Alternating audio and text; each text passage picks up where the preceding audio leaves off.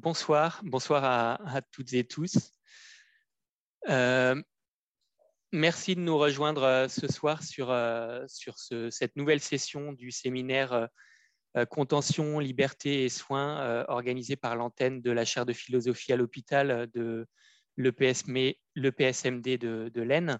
Donc exceptionnellement, cette année, enfin cette fin d'année, cette session va se dérouler entièrement en visioconférence puisque euh, notre intervenante ce soir euh, est également connectée euh, à distance. Donc, pour le coup, contrairement aux, précédentes sessions et espérons-le aux sessions suivantes, il y aura moins de, de, différence entre les deux salles, en tout cas. Donc, n'hésitez pas à intervenir.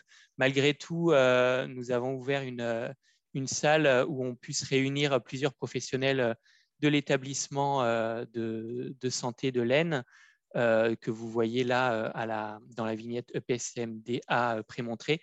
Donc, ce séminaire fait suite directement aux précédentes sessions, donc en octobre avec Cynthia Fleury, puis en novembre avec Raphaël Carré et Samuel Porto. Donc, ce soir, nous accueillons Caroline Gibet-Lafay, qui est euh, directrice de recherche au CNRS, au LIST à Toulouse, euh, qui est chercheur en philosophie et en sociologie. Euh, je vais la laisser compléter sa présentation. et aujourd'hui, du coup, ce soir, on va s'intéresser à, la déontologie, à l'épreuve de la contention, avec, comme les fois précédentes, une première présentation fleuve d'environ une heure et ensuite euh, une heure pour euh, prendre le temps d'échanger entre nous avec euh, en priorité l'utilisation du chat pour poser vos, remarques, vos questions et demander d'intervenir. On n'est pas nombreux ce soir, donc ne, pas hésiter en tout cas à, prendre la parole. Hop, j'arrête le partage d'écran. Et, et, du coup, également pour les professionnels réunis après montrer la possibilité d'intervenir à l'oral puisque euh, la salle est, sonorisée. Donc, je vous remercie à toutes et tous encore euh, d'être là et bienvenue, Madame Gibella Fay, pour votre, votre conférence avec nous ce soir. Bonsoir, moi, je vous remercie de m'avoir invité. bon, pour la présentation, vous avez été suffisamment clair, je ne vais pas dire exhaustif, mais c'est le cas. Effectivement, je suis directrice de recherche au CNRS. Euh, je vais peut-être commencer tout ça. Ah oui, juste une précision, c'est Guibé la faille. D'accord, merci. Euh, donc, euh, bah, je vais sans plus tarder vous proposer ma présentation concernant la façon de d'appréhender ou d'envisager, en particulier de construire le consentement en psychiatrie pour des soins qui sont, enfin, qui sont proposés ou qui sont prodigués sous contrainte. Euh, l'activité et le soin psychiatrique euh, se confrontent assez fréquemment à la question de la compétence à consentir, qui se trouve déclinée dans la littérature sous forme d'aptitude à comprendre l'information, à prendre une décision et euh, dans la notion de rationalité du vouloir. Cette notion de rationalité du vouloir est évidemment à interroger du fait de l'indétermination de ces critères et euh, de l'indétermination des critères à partir desquels elle est évaluée. il est évalué. Euh, comme vous le savez, euh, dans les services de psychiatrie, le refus de soins et les sorties contre avis médical sont assez fréquents, mais il s'agit d'un droit du patient et le refus de soins s'appuie sur la liberté qu'il possède de son propre corps. L'un des objectifs de la réflexion que je vais vous proposer, c'est de comprendre comment la norme de l'autonomie individuelle, qui est euh, centrale en réalité dans les soins, en particulier dans les soins somatiques, donc comment la norme de l'autonomie individuelle à travers la notion de consentement peut être appréhendée, utilisée, voire négociée pour cette catégorie spécifique de patients que sont euh, les personnes atteintes de troubles psychiatriques dans des, dans des hospitalisations qui se font sous contrainte. Donc, une, autre question que je vais poser, c'est celle de savoir comment, euh, comment, dans la tradition médicale française, la parole du patient peut être entendue quand il refuse euh, des soins, quand il refuse des médicaments en particulier. est-ce qu'on peut considérer qu'on respecte la personne quand on ne, quand, on ne respecte pas son refus d'être soigné, en faisant référence à la loi du 22 avril 2005 et est-ce qu'au fond, qu'en est-il de la perspective individualiste qui identifie l'individu à sa volonté libre dès lors que, euh, est-ce qu'on respecte encore l'individu si on ne respecte pas justement cette volonté libre, euh, ainsi que ses préférences, l'expression de ses valeurs et ses valeurs elles-mêmes, pour autant qu'elles n'enfreignent pas la liberté d'autrui? Donc la question du consentement et de sa validité, euh, ne serait-elle pas finalement fréquemment une question de convergence avec le jugement médical avec la norme du bon sens et de la rationalité ordinaire? Euh, et est-ce qu'au fond, la notion de consentement qui est utilisée en médecine somatique, est-ce qu'elle a une pertinence en psychiatrie? Est-ce qu'on peut utiliser euh, cette notion dans les deux champs, si je puis dire, de la médecine d'une façon équivalente euh, et en référence aux mêmes, mêmes critères ou aux mêmes dimensions. Alors, euh, les caractérisations aujourd'hui euh, à l'œuvre des, euh, des, pathologies mentales les plus graves, en, en particulier des psychoses, ne laissent pas de place à une conceptualisation justement homogène du consentement avec celle qui est utilisée en médecine somatique. Donc, ce que je vais essayer d'aborder aujourd'hui, c'est la façon dont le consentement, enfin, le consentement et sa validité sont construits dans le champ de la psychiatrie et pour essayer de comprendre au fond quelles raisons sont convoquées euh, ou sont mises à l'épreuve en psychiatrie quand il est question de tenir compte ou pas du consentement dans le cas spécifique des situations de crise euh, où la contrainte est imposée. Donc, euh, j'y insiste, hein, je ne vais pas parler de la psychiatrie, évidemment, hein, c'est le cadre du séminaire, mais euh, je ne vais pas parler de la psychiatrie en général, puisque 80% euh, des, patients qui sont pris en charge par des services hospitaliers en psychiatrie le sont de façon libre, si on peut dire. Mais je vais m'intéresser spécifiquement aux questions de soins sous contrainte pour envisager cette notion de consentement de façon assez paradoxale et surtout, comme je l'ai dit encore une fois, la façon dont la validité du consentement et sa construction sont produits euh, à l'occasion de ces situations de, crise pour des troubles psychiatriques graves euh, comme les psychoses. Alors, la réflexion que je vais vous proposer, elle n'est pas simplement purement de philosophie, elle, se fonde aussi sur une enquête de sociologie empirique que j'ai réalisée euh, au milieu des années 2010 auprès de 90 psychiatres et 17 soignants paramédicaux dans le cadre d'entretiens semi-directifs euh, dans différents types de structures sur l'ensemble du territoire français, euh, que ce soit en fait dans des grandes, dans des grandes métropoles, dans des grandes villes, euh, dans des zones rurales, en cabinet, en service hospitalier fermé ou bien ouvert, bref, dans des environnements assez, assez, assez divers.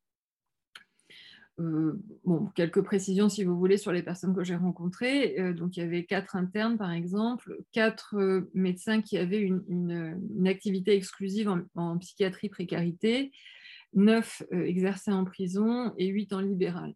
tous les autres, en fait, étaient en secteur hospitalier classique, si je puis dire.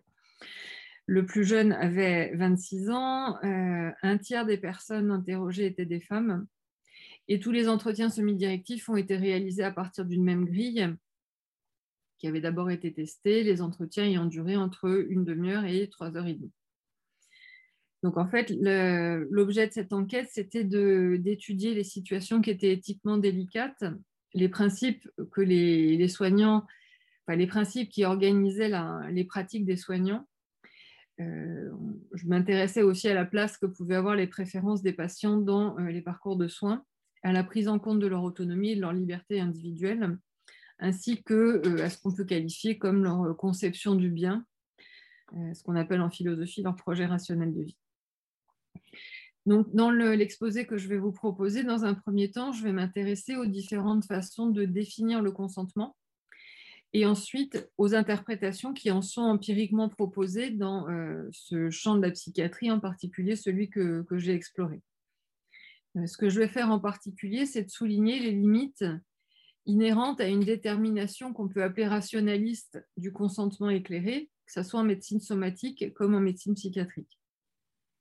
Donc, je vais expliquer ce que, enfin, je vais préciser euh, ce qu'il en est de cette détermination rationaliste. Et euh, dans un dernier temps, je, poserai la question de savoir s'il est opportun, souhaitable de convoquer en psychiatrie une interprétation du consentement qui est fondée sur la notion de capacité, sachant que c'est évidemment quelque chose de récurrent quand on interroge en particulier les médecins. Alors d'abord, euh, comment, euh, comment définir le consentement et en réalité, comment le définir pour, euh, pour l'invalider? Alors, si on en revient un petit peu à l'étymologie, le verbe consentir, ça signifie accepter qu'une chose se fasse, ne pas l'empêcher, approuver, souscrire, autoriser, permettre. Ce qui veut dire que la notion de consentement a à la fois un sens euh, négatif, hein, ne pas empêcher, et un sens positif qui consiste dans le fait d'approuver. Euh, cependant, ne pas empêcher, permettre, approuver, ce n'est pas la même chose, hein, ce n'est pas, des synonymes. Pour pouvoir euh, qualifier une action de volontaire ou de libre, il faut qu'elle soit au moins en partie intentionnelle, cette dimension est importante, et aussi que l'individu soit capable de donner des raisons pour pouvoir expliquer son action. Euh, ce qui distingue des actions intentionnelles de celles qui ne le sont pas, c'est la possibilité, on dit en philosophie analytique, de demander pourquoi. Euh, si on peut répondre à la question pourquoi, alors l'action est intentionnelle et euh, l'agent, en fait, présente des raisons qui sont des raisons d'agir qui permettent euh, d'expliquer pourquoi il a agi comme il a agi. Donc, la, référence à l'intentionnalité semble plus intéressante pour, pour, envisager le consentement, dans la mesure où elle ne fait pas référence simplement à une espèce d'abstraction que serait la volonté libre et inconditionnée, qui, on peut en discuter après, mais en fait n'existe pas, et euh, l'intérêt en fait de cette référence à l'intentionnalité, c'est qu'elle permet de porter l'accent sur le rapport entre préférence et action. Euh, de la même façon, euh, on distingue des, des, raisons, enfin pas de la même façon, mais par ailleurs, on distingue des raisons explicatives et des raisons justificatives. Ce que je vous disais tout à l'heure, quand on demande pourquoi, l'individu va donner des raisons à son action, et parmi ces raisons, on peut distinguer des raisons explicatives et des raisons justificatives. Euh, donc, euh, par exemple, quand on a envie de faire quelque chose, c'est une façon d'expliquer sa conduite et ça, participe évidemment des raisons explicatives. Pour autant, ce n'est pas parce qu'on a envie encore que ça justifie l'action, euh, mais au moins les raisons explicatives permettent de rendre intelligible une action. Les raisons justificatives, évidemment, c'est celles qui vont la justifier. Euh, ça va de soi, c'est-à-dire de considérer si elle est légitime, si l'action est légitime d'un point de vue moral ou non.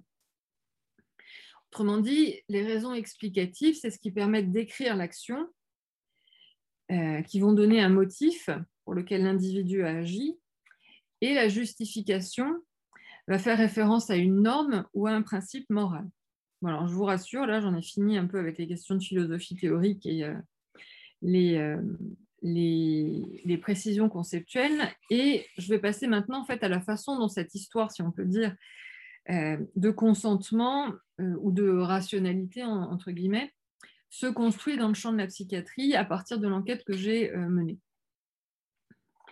Alors, ce n'est pas à vous que je vais l'enseigner, mais euh, je rappelle que dans le Code de la santé publique, on considère que le consentement doit être informé et éclairé. Alors, euh, ce que l'enquête a permis de mettre en évidence, c'est la façon dont, enfin, ce sont les usages empiriques de la notion de consentement et surtout la façon dont le consentement en psychiatrie est requalifié comme un consentement valable sachant qu'évidemment, à partir de là, ça, semble vouloir dire qu'il y a des consentements qui ne sont pas valables. Alors, euh, ça, c'est quand même intéressant quand on, au moins quand on vient de la philosophie, parce que, euh, la littérature en philosophie va envisager la notion de consentement réel qui, suppose, qui suppose en fait ou qui signifie un consentement complètement informé qui fait appel à l'idée de prise de décision autonome.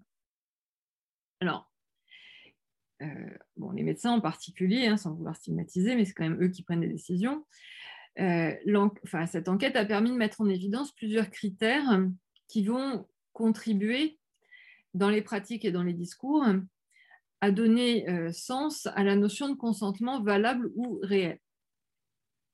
Alors, qu'est-ce que c'est? Alors, il n'y a pas que la parole que j'ai recueillie, mais il y a aussi la littérature en psychiatrie.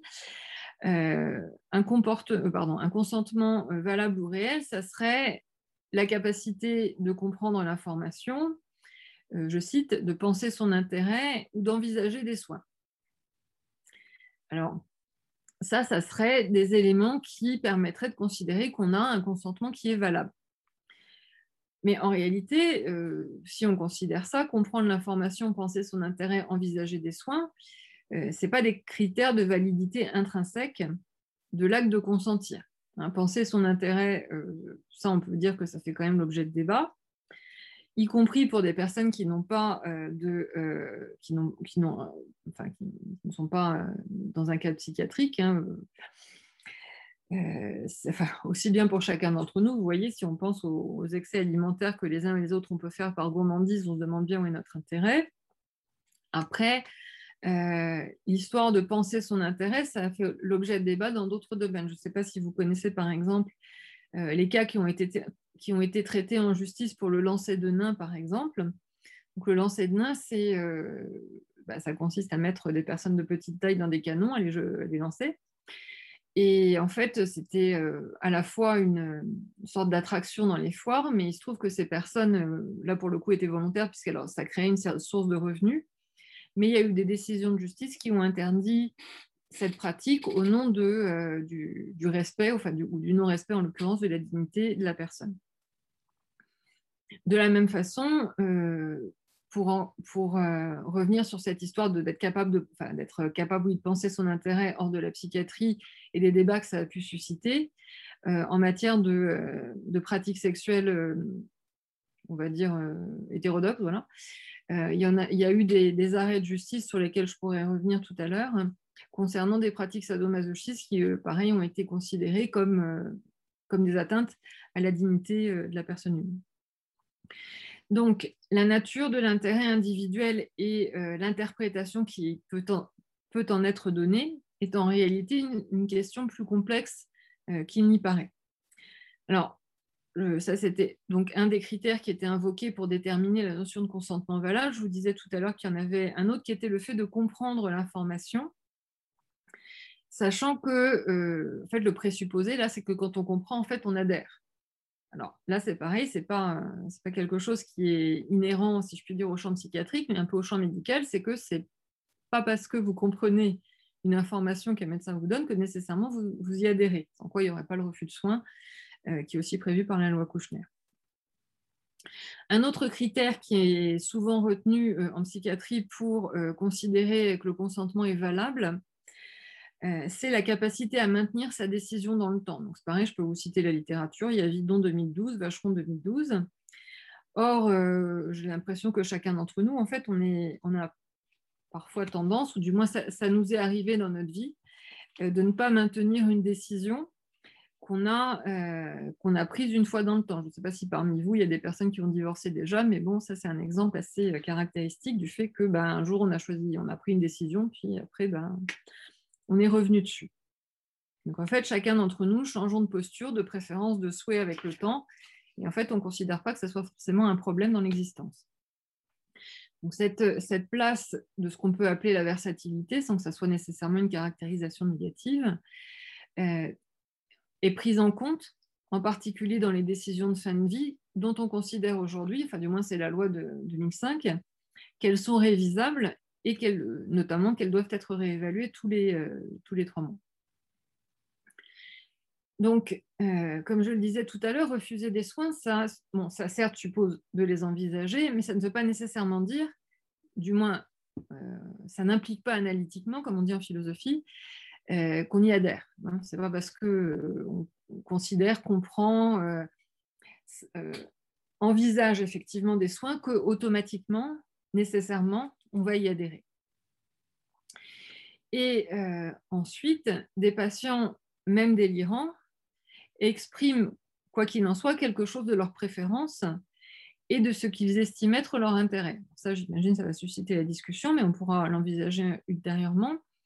Euh, ils, expriment enfin, ils sont euh, en mesure d'exprimer leurs préférences, au moins en matière thérapeutique et concernant leurs conditions de vie.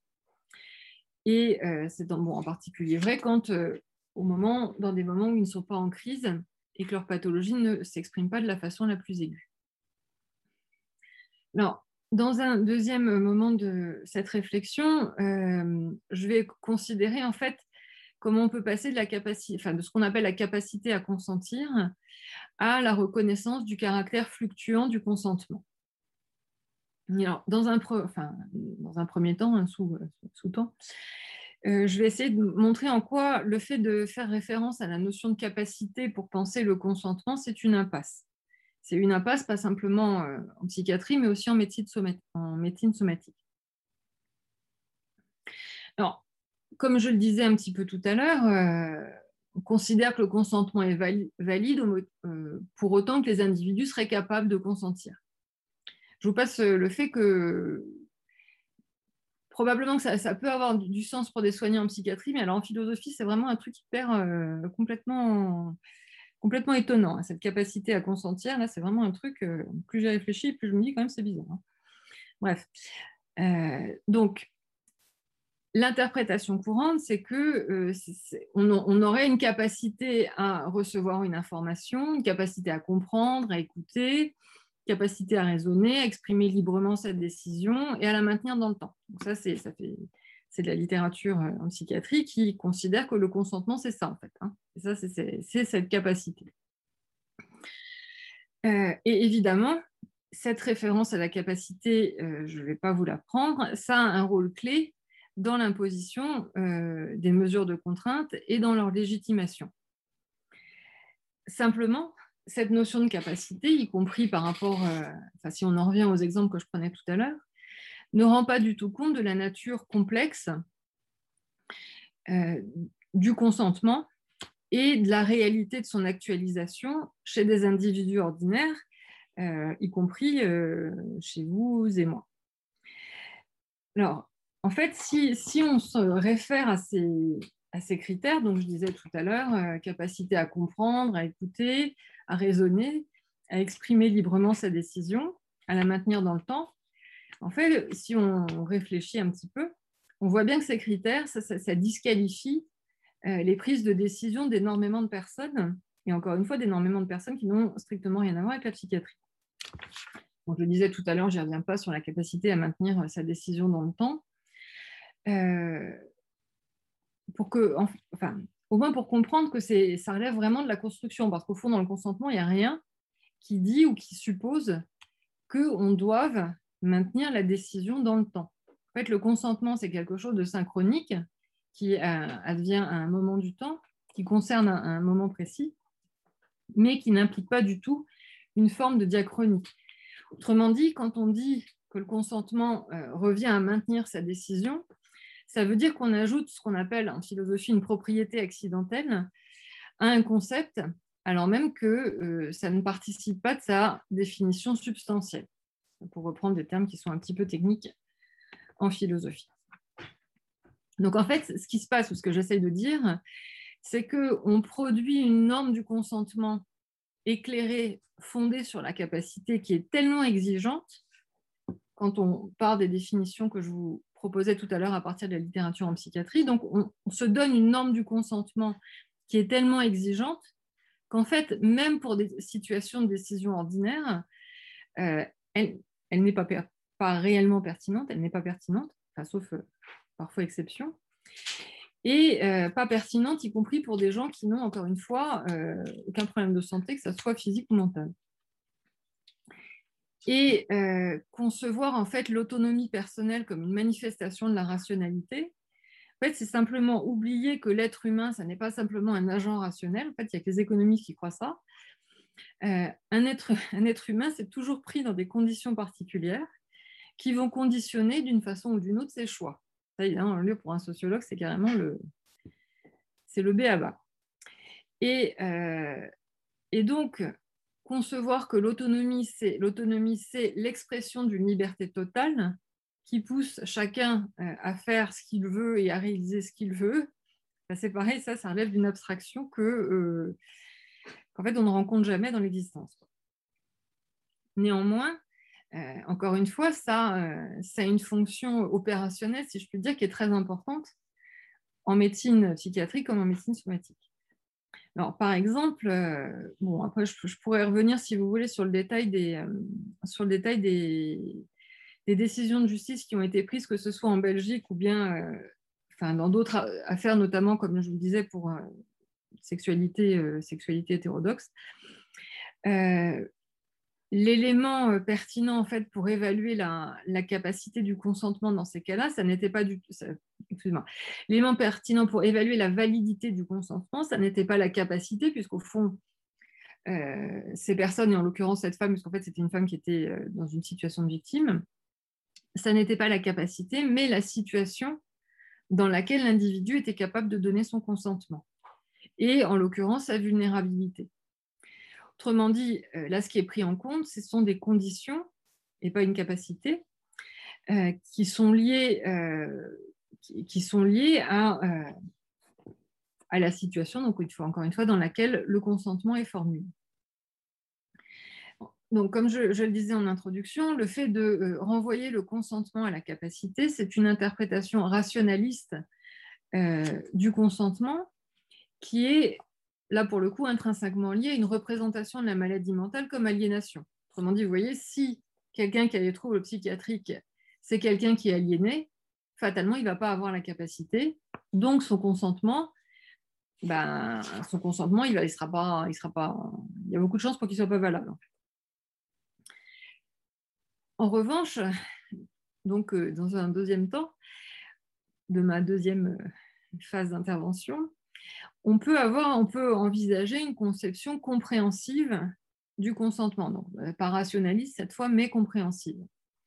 Alors, qu'est-ce que c'est que ce truc de consentement, euh, enfin, de compréhension, de conception pardon, compréhensive du consentement? C'est l'idée que euh, le consentement serait par nature, ce n'est pas mon idée, hein, c'est une idée d'un de vos collègues, qui serait toujours partiel, temporaire, fluctuant et dépendant euh, d'une relation de soins ou d'une équipe soignante, je cite. Alors, ce n'est pas euh, complètement euh, farfelu comme, comme façon de concevoir le consentement. D'une part, ça fait écho à certaines dispositions de la législation française, notamment, comme je le disais tout à l'heure, en matière de directives anticipées.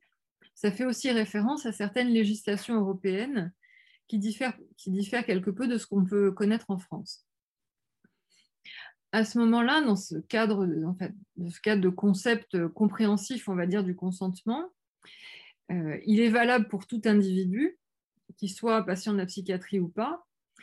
Euh, l'avantage, si je puis dire, c'est que euh, ça ne produit pas des consentements qui sont a priori douteux pour certains types de patients.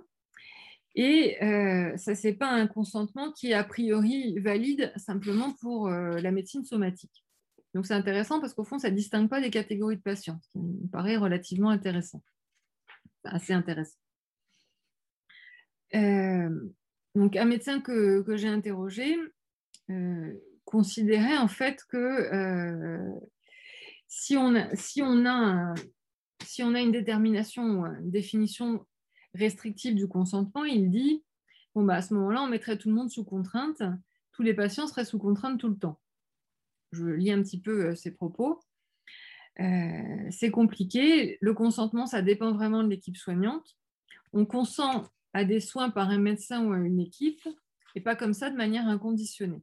C'est dans le cadre d'une relation de soins. On consent à des soins particuliers et pas à être soigné comme ça de manière abstraite. Et on consent pour un temps, on ne s'engage jamais à vie. Donc le caractère comme ça, comme je disais, euh, partiel, temporaire, fluctuant, dépendant d'une relation de soins, je trouve que ce sont des choses auxquelles on est confronté de manière massive. Euh, donc, euh, dans le cadre dans le cadre de cette enquête, en fait, où, comme je vous le disais, j'interrogeais aussi les notions de libre arbitre, de responsabilité ou d'autonomie, ce médecin considérait qu'il y avait une, une, place essentielle pour des notions, enfin pour que ces notions aient un sens qui soit parfois temporairement affaibli ou suspendu. Et qu'au fond, ce qui était important, c'était de ne pas isoler la psychiatrie des autres champs de la médecine. Alors, ce qu'on peut euh, envisager, c'est que la détermination du consentement euh, qu'on peut convoquer en psychiatrie se pose à la croisée de deux, chemins. Celui euh, de la représentation, voire du statut du patient de la psychiatrie, et celle de la place de la psychiatrie dans le champ des disciplines médicales. Effectivement, il n'y a pas simplement que la question du patient, mais il y a aussi la question de la discipline en tant que telle. dès lors en fait qu'on adopte, qu'on adhère à une conception du consentement qui est fondée sur la capacité, euh, on va avoir une catégorie de patients qui est réputée incapable de consentir, qu'on va nécessairement distinguer des autres types de patients, en l'occurrence les patients somatiques. Et au fond, la psychiatrie, bah, ça va encore être une discipline à part euh, au sein de la médecine. Euh, L'idée ici, c'est de montrer ou de suggérer que la psychiatrie et l'ensemble des disciplines médicales peuvent très bien convoquer une même interprétation du consentement qui, au fond, aurait pour vocation, pour conséquence du moins, de ne pas cliver des catégories de patients ayant un statut spécifique. Et au fond, à ce moment-là, on peut envisager que le consentement, ça soit une relation formelle euh, entre justement un patient et une équipe médicale et pas simplement quelque chose qui relève de la capacité, euh, d'une capacité abstraite d'un individu. Alors, pour, euh, pour euh, finir, ou du moins pour, pour un troisième temps de cette réflexion, je voudrais soulever la question de savoir si le consentement en psychiatrie doit être défini sur le modèle du consentement en médecine somatique. Donc, comme je le disais tout à l'heure, cette interprétation euh, nuancée du euh, consentement comme temporaire, fluctuant ou lié à un contexte relationnel, euh, c'est quelque chose qui est au fond évidemment assez, assez rare ou peu, peu commun, vous pourrez peut-être me démentir. Et son intérêt, c'est qu'en fait, elle ne transpose pas strictement le modèle du consentement de la médecine somatique. Alors, ben, justement, pour, euh, justifier cette, euh, cette, adoption de cette interprétation un petit peu nuancée ou compréhensive du consentement, on peut euh, montrer, enfin, je peux revenir sur les limites du, modèle rationaliste du, consentement. Alors, je le disais tout à l'heure, qu'il n'était pas, qu'il ne rendait pas compte de la réalité ni de la complexité du consentement humain euh, mais en fait, euh, il ne rend pas non plus compte de la complexité euh, des situations, en particulier des personnes les plus vulnérables, en médecine somatique également. Alors, pourquoi, au fond, est-ce qu'il est, ce consentement éclairé, ou du moins ce qu'on appelle le consentement éclairé, pourquoi est-ce qu'il est problématique ou intrinsèquement problématique en médecine somatique?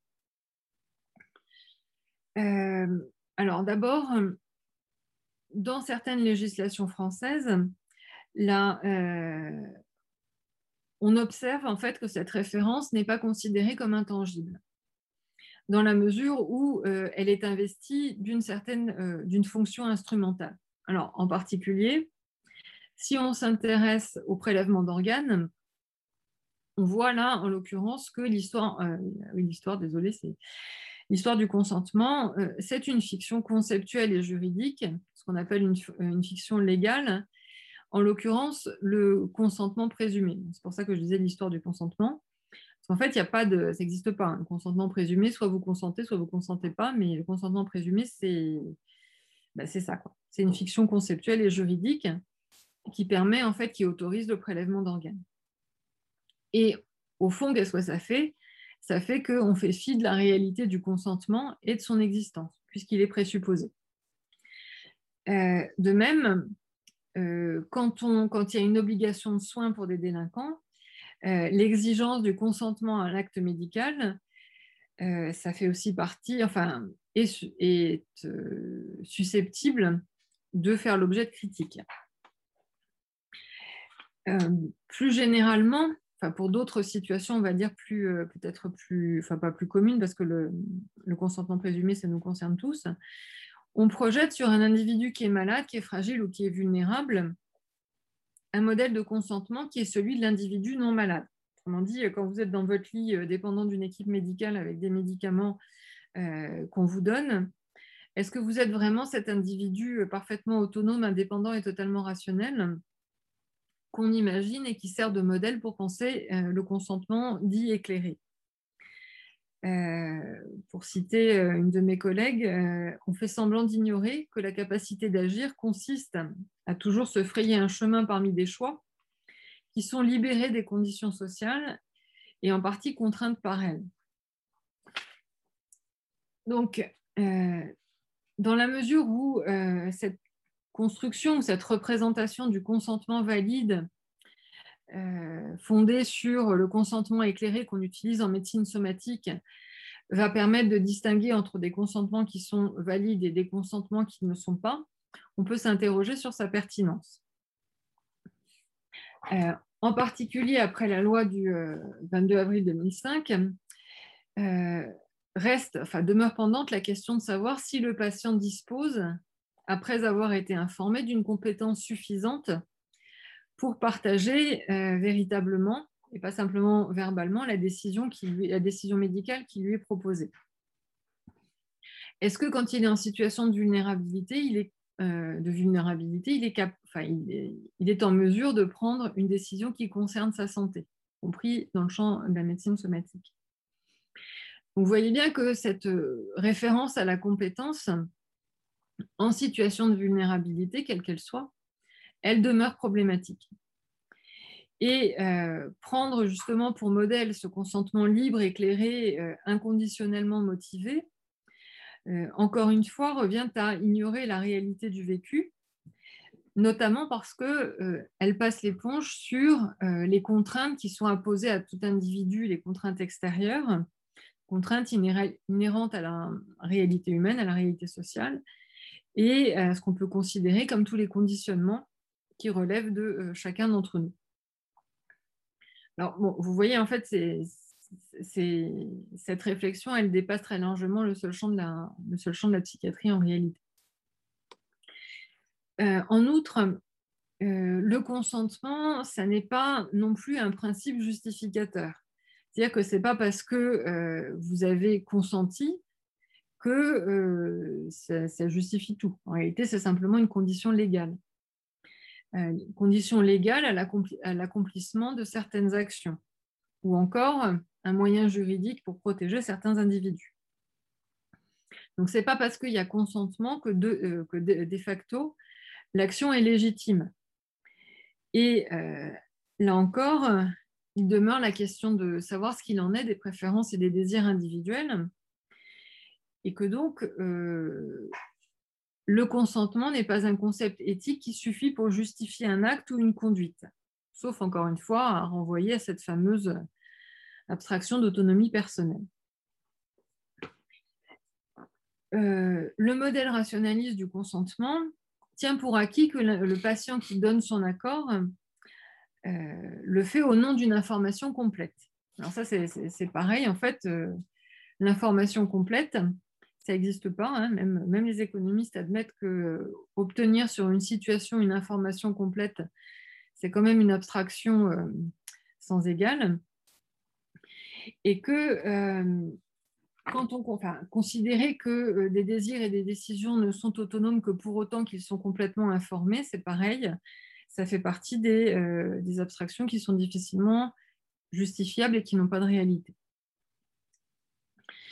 Euh, en particulier, l'information qui vise à promouvoir le bien-être du patient et à respecter son droit à l'autodétermination, euh, c'est une approche qui, euh, qui, suppose que le bien-être de l'individu va consister à réaliser ses propres valeurs ou ses propres préférences plutôt qu'être en bonne santé. Et ça, c'est une perspective holiste ou compréhensive qui n'est pas simplement médicalement centrée. Donc, ce qu'on peut considérer, c'est qu'au fond, peut-être qu'il est plus pertinent de penser l'autonomie non pas en termes de capacité ou de compétences, mais en termes d'auto-accomplissement, sachant que euh, l'autodétermination du patient, ce n'est pas simplement prendre une décision, euh, mais c'est euh, tenter de favoriser au mieux ses, buts, ses objectifs ou ses valeurs. Dans ce cas-là, vous voyez qu'on s'achemine doucement vers une, détermination du consentement en référence à des désirs ou à des préférences à des valeurs individuelles qui va euh, se départir des illusions qui sont attachées à la compréhension rationaliste du consentement fondée, encore une fois, sur la notion de capacité.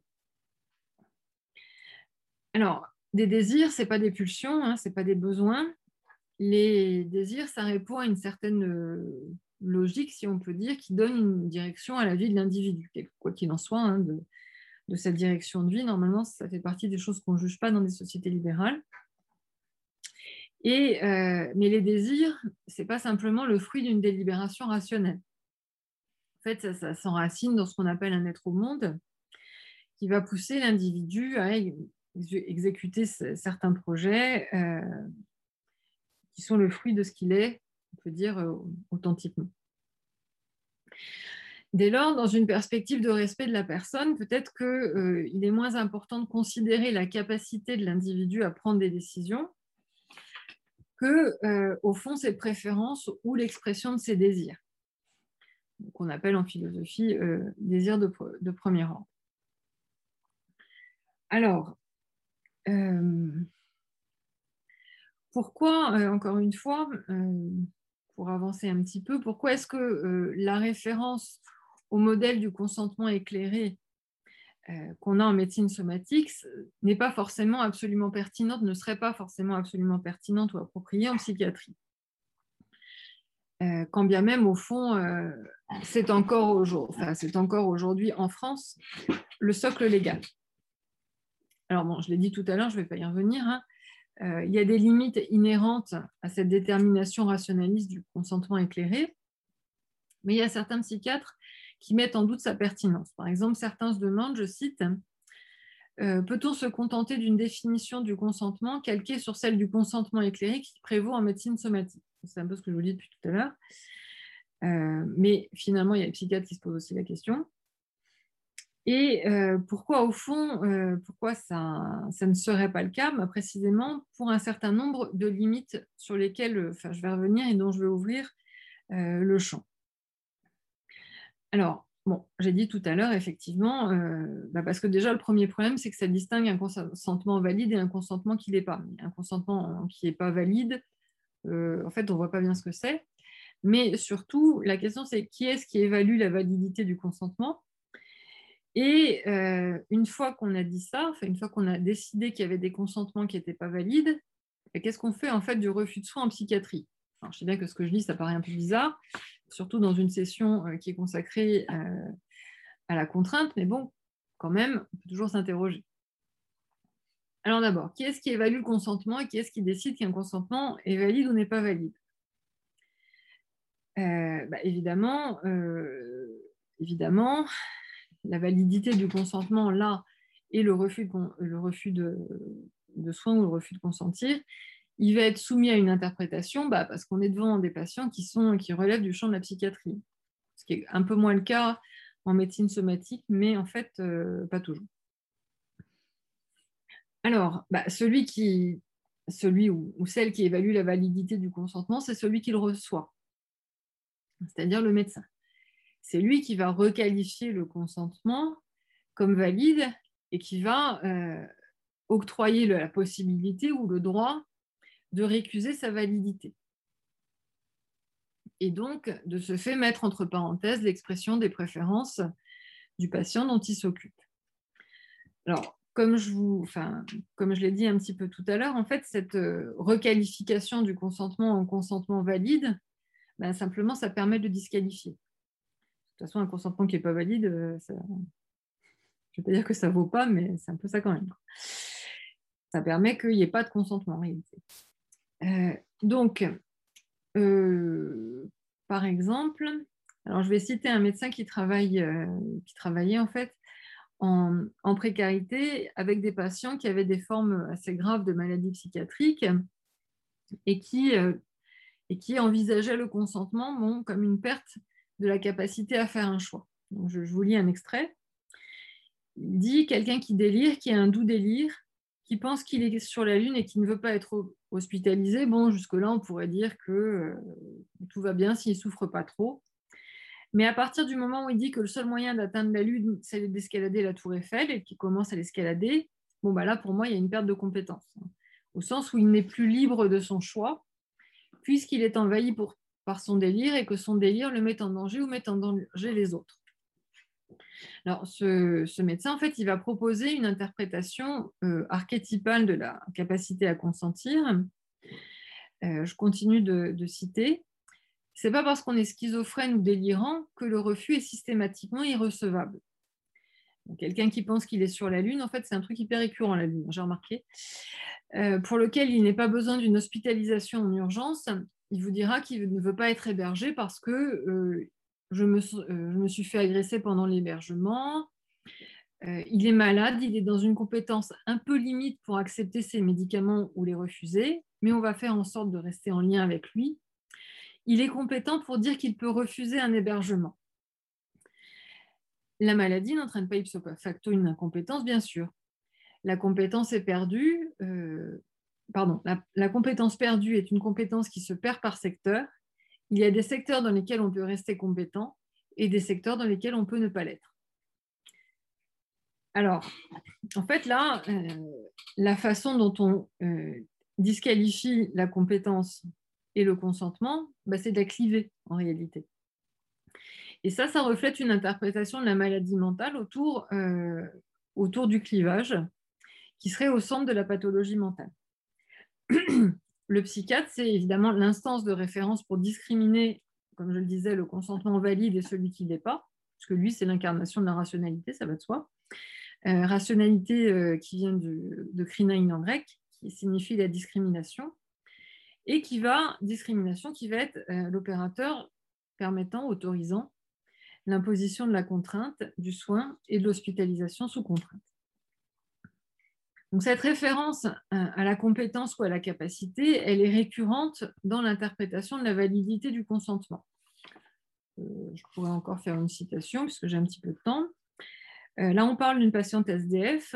Le médecin dit si cette patiente n'accepte pas et qu'elle se trouve dans une situation la mettant en danger, eh bien à ce moment-là, on prend la décision à sa place, au sens où on a repéré à ce moment-là une perte de la compétence du choix Compétence au sens de capacité à faire un choix.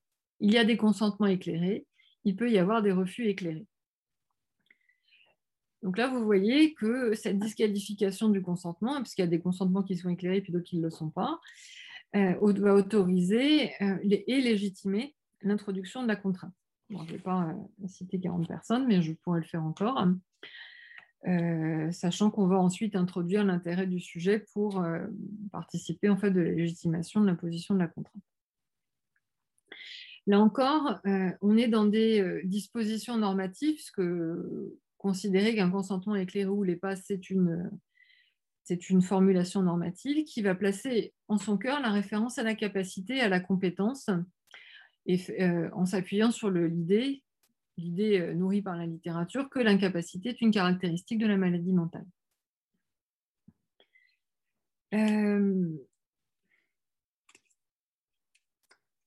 ah ben en effet, voilà, donc euh, pour cette caractérisation, donc je cite, donc je cite la littérature des Carpentries 2007. En psychiatrie, ce qui permet de consentir, le jugement, l'affectivité, la relation à autrui, est précisément ce qui est atteint, perturbé, bouleversé par la maladie mentale. Et euh, comme le rappelle une des personnes que euh, j'ai rencontrées, euh, je cite, on a imposé pendant deux siècles, dans certaines circonstances, aux patients de se soigner, car ils n'avaient pas cliniquement et juridiquement la capacité de comprendre et d'exercer leur volonté pour se soigner. Ça correspond à 15% des gens traités à l'hôpital. 85% des, des patients ne sont jamais hospitalisés. Alors, ce qui se passe dans cette construction, en fait, de la, du discernement, du consentement, c'est l'utilisation de signes cliniques. Alors, comme il me reste 10 minutes, je ne vais pas revenir sur le détail des citations que j'aurais pu vous proposer, mais cette idée de repérer des signes cliniques dont le médecin et les équipes sont les seuls juges, ça autorise en fait à identifier le discernement. Et c'est grâce à, euh, je cite, notre, notre expertise clinique, notre formation, qui permet de repérer des signes cliniques qui vont faire que euh, ben, on va savoir s'il y a une capacité à consentir ou pas. Euh, notamment, en fait, on considère que les raisons avancées par le patient doivent être partageables avec autrui et communicables. Alors,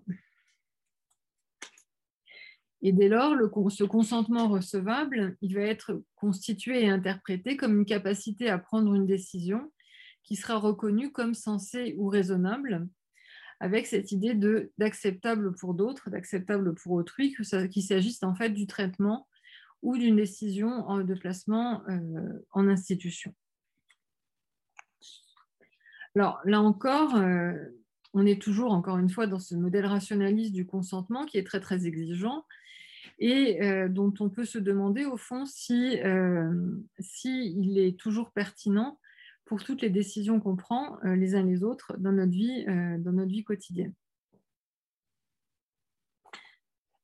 Alors,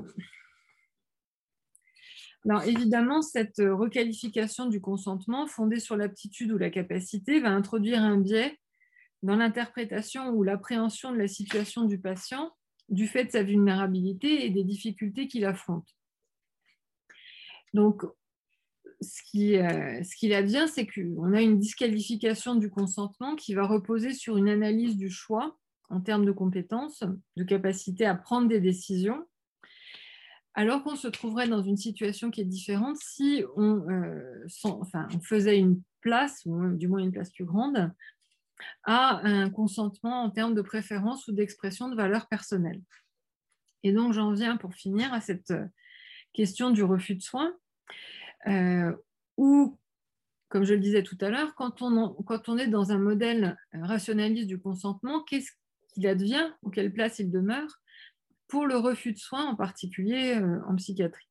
Sachant, encore une fois, que le refus de soins, normalement, c'est quelque chose qui a été euh, validé, pour pas dire euh, imposé, dans la loi française pour euh, la médecine, mais en l'occurrence pour la médecine somatique. Donc, c'est évidemment bah, l'imposition de la contrainte, c'est ça acte l'impossibilité du refus de soins, c'est évidemment un pléonasme, hein, mais je le rappelle. comme je le disais tout à l'heure, consentir, euh, c'est accepter qu'une chose se fasse, autoriser, permettre, avec ce double sens négatif et euh, positif. Alors, comme vous le savez, enfin, comme je le rappelle, en, la littérature médicale souligne qu'en pratique, la priorité absolue doit être donnée au consentement du patient. Lorsqu'il refuse des soins, il convient de lui donner une information tout aussi précise et efficace que pour obtenir son consentement. En d'autres termes, le refus doit être éclairé. Alors, avant d'envisager même cette question de refus éclairé, euh, de refus éclairé, on peut toujours se demander comment un patient, euh, dans la vulnérabilité du fait de sa situation de patient qui est la sienne, peut conserver la possibilité de dire non. Au fond, quel est le protocole ou l'espace qui permet que euh, ce refus trouve une place, puisse être audible et, euh, et ait un sens, ou du moins des conséquences. Alors, euh, cette vulnérabilité, elle suppose toujours d'interroger les conditions dans lesquelles le consentement d'une part et le refus d'autre part sont obtenus. Et euh, effectivement, il y a des situations évidentes dans lesquelles, dans lesquelles en fait, ce recueil du consentement est problématique. Alors, euh, je, bon, là c'est pareil, j'avais une situation dont je vais un petit peu, que je vais un petit peu abréger. Mais effectivement, quand le consentement, alors euh, on me rapporte que certains collègues sont très, euh, sont très se vantent en fait de recueillir des consentements sous la contrainte. Bon, ben là, je vous, laisse, je vous laisse apprécier ce qu'il en est, hein, un recueil de soins sous la contrainte. Pardon, recueil de consentement sous la contrainte, ça se passe de commentaires, hein, puisqu'en fait, c'est un consentement, je cite, qui n'en est pas un. Ça semble évident. mais, mais comme vous le savez, pourtant, cette liberté du patient de refuser ou d'accepter, c'est une exigence éthique fondamentale qui est énoncée dans le Code de la santé publique. Je vous passe la référence de l'article que j'ai sous les yeux. Euh, sauf que effectivement, bah, ce droit fondamental, euh, ce droit fondamental, il a un statut tout à fait particulier en psychiatrie. Voilà. Euh, voilà, voilà. Bon, je passe sur les citations puisqu'il me reste trois minutes. J'ajoute néanmoins que ce refus de soins, il ne concerne pas simplement, mais bon, vous le savez mieux que moi, l'hospitalisation, mais aussi le traitement, puisqu'au fond, en ambulatoire, euh, on trouve des attitudes très hétérogènes à l'égard du refus de soins, euh, puisque là encore, il y a des euh, requalifications qui permettent une disqualification du refus de soins par rapport, au, par rapport aux traitements qui sont proposés. Alors, il est certain que chez certains praticiens, cette possibilité de passer outre le consentement du patient ouvre un questionnement éthique. Hein, Certains se demandent, mais de quel, droit, peut-on décider à la place du patient? Euh, Est-ce qu'on doit contraindre le patient ou est-ce qu'on doit l'éduquer? Euh, Est-ce qu'on peut écouter qu'il refuse un des, aspects du traitement, euh, en l'occurrence médicamenteux C'est aussi une question éthique, donc finalement la question elle se pose, hein, c'est évident. Mais là encore, celui qui reçoit et apprécie le consentement, bah, c'est évidemment celui qui va délivrer les soins. Euh, et apprécier sa validité aussi bien de façon euh, diachronique que synchronique. Donc, euh, alors, juste avant de conclure, juste un mot pour dire qu'il y a dans certains pays, en particulier en Allemagne, des dispositifs ou des protocoles qui existent pour les situations de crise ou avec ce qu'on a pu appeler le testament psychiatrique, qui répondait un petit peu aux recommandations du Conseil de l'Europe où cette possibilité pour le patient d'exprimer euh, ses désirs ou ses souhaits pour les moments de crise était euh, recueillie en réalité, et où là, en fait, à travers euh, ce dispositif qu'on peut considérer comme un contrat ou un pacte avec le patient, on, recueille en fait ses, désirs, ses préférences, les valeurs de la personne pour les situations où on va considérer qu'il n'est pas en mesure de donner soit de donner son consentement, soit d'exprimer euh, ce qui serait euh, souhaitable pour lui. Mais pour l'instant, euh, je ne crois pas qu'en fait, ça, soit, ça fasse partie des protocoles les plus utilisés encore en France. Alors, quelques mots pour conclure, puisqu'il me reste une minute. L'usage fait de la notion de consentement en psychiatrie est, comme je l'ai quelque peu rappelé, parfois singulier. Euh, puisque à la notion de consentement éclairé se substitue celle de consentement valable, dont la validité est appréhendée à l'aune de raisons partageables autrui. Cette torsion du sens de la notion de consentement euh, s'opère à partir euh, de critères d'appréciation qui consistent notamment dans l'information complète et comprise.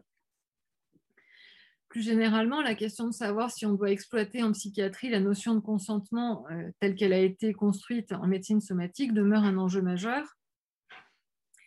Et euh, il me semble que si on isole et qu'on construit une forme de consentement qui n'a de validité qu'en psychiatrie, on contribue à produire ou à consolider une catégorie de patients à part, les, les patients de la psychiatrie, qui vont bénéficier une nouvelle fois pardon, d'un régime spécial. Euh, si l'on en reste par ailleurs à une exception du consentement valide, on se pose, comme je l'ai dit, la question de l'instance évaluatrice du consentement, hein, qui évalue, qui évalue consentement, qui évalue sa validité. Mais que l'on envisage la médecine somatique ou la médecine psychiatrique, on peut, on peut douter que la détermination la plus appropriée du consentement se formule en termes de capacité. Euh, comme je, vous l'ai dit, en fait, le point d'appui de mon propos, c'était une enquête qui a été menée dans le champ de la psychiatrie, mais ce n'est pas du tout évident qu'au fond, la réflexion que je vous propose ne vaille qu'en psychiatrie. et euh, subordonner l'expression du consentement et de sa validité à la compétence, aux capacités de l'individu, euh, n'est peut-être ni souhaitable ni opportun, dès lors que les sujets concernés sont des personnes qui sont vulnérables, que ce soit sur le plan euh, mental ou physique, autrement dit psychiatrique ou somatique.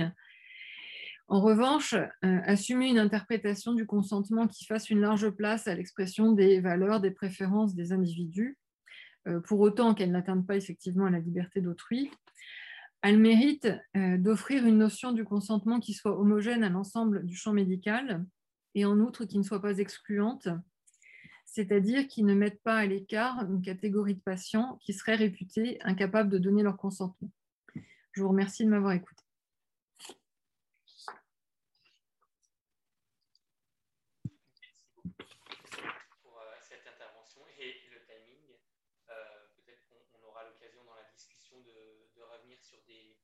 Des éléments que vous avez, euh, que vous avez dépassés.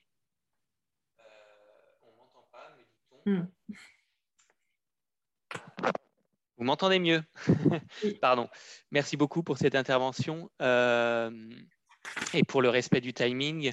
on prendra peut-être le temps dans la discussion, si, ça, si, ça, si ça revient en tout cas, que vous puissiez mettre des précisions sur lesquelles vous avez là été un petit peu rapidement.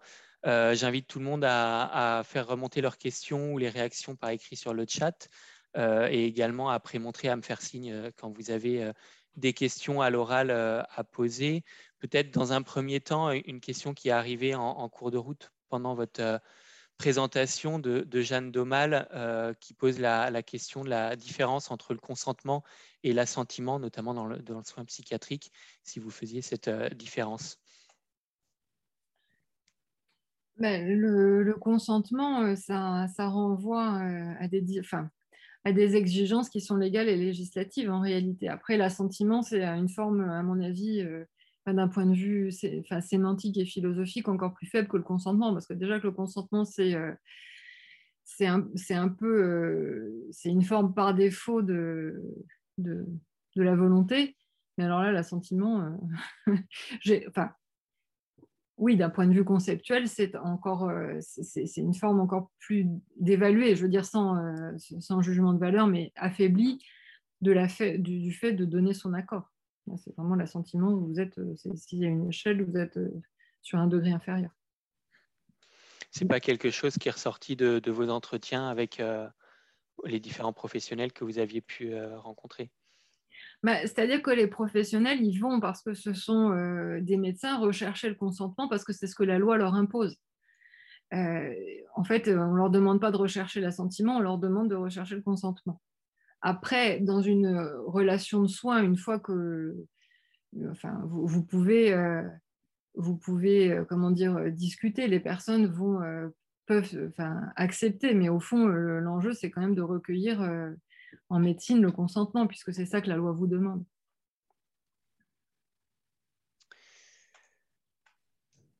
Ok.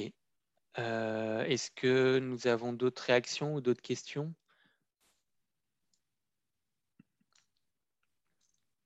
Peut-être du côté de Prémontré, s'il y a certains professionnels qui euh, ont eu euh, bah, du coup des,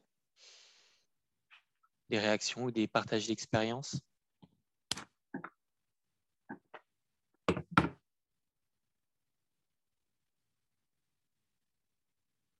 Ou à distance, hein, si vous êtes euh, plus à l'aise pour euh, poser vos réactions euh, à l'oral.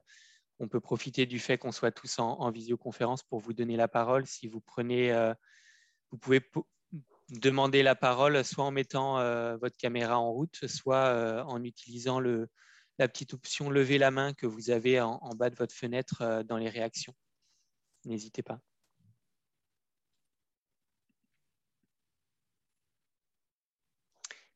Après montrer, je vois Laurent Barré qui demande la parole.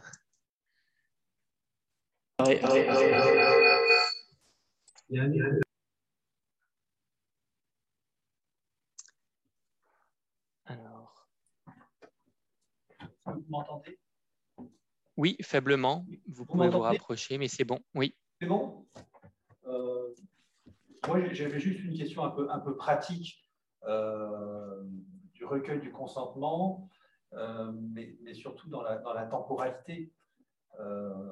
surtout quand on est confronté à, un patient en crise,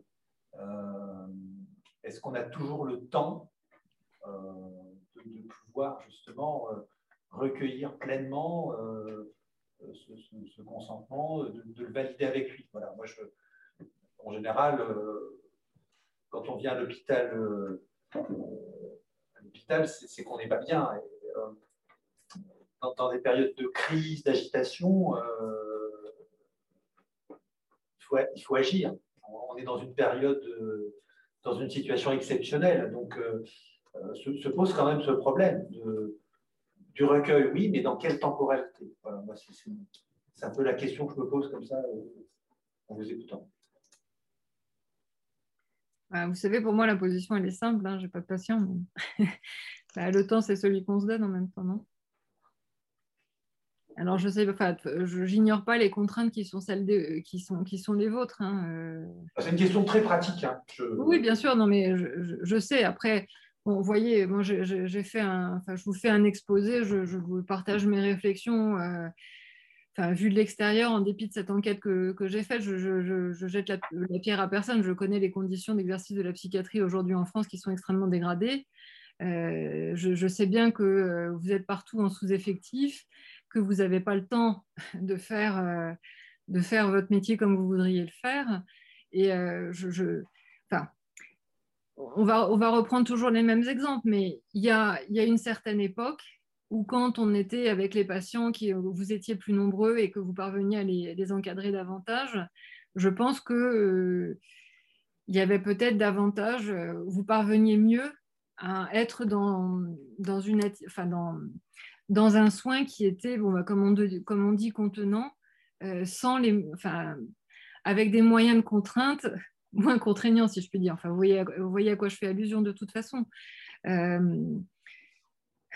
bien sûr qu'il y a des patients qui sont hyper opposants, mais pour autant, euh, pour autant je, enfin, je pense que vous, enfin, vous avez, je ne vais pas dire les capacités, ça serait mal, malvenu, mais euh, vous avez le savoir-faire pour euh, parvenir à, faire entendre à une personne, y compris en crise, parce que justement c'est votre, votre pratique, que des soins dans, certains, dans certaines circonstances sont nécessaires, sans, enfin, sans, sans avoir à les imposer par la force et la contrainte à des individus qui sont en crise.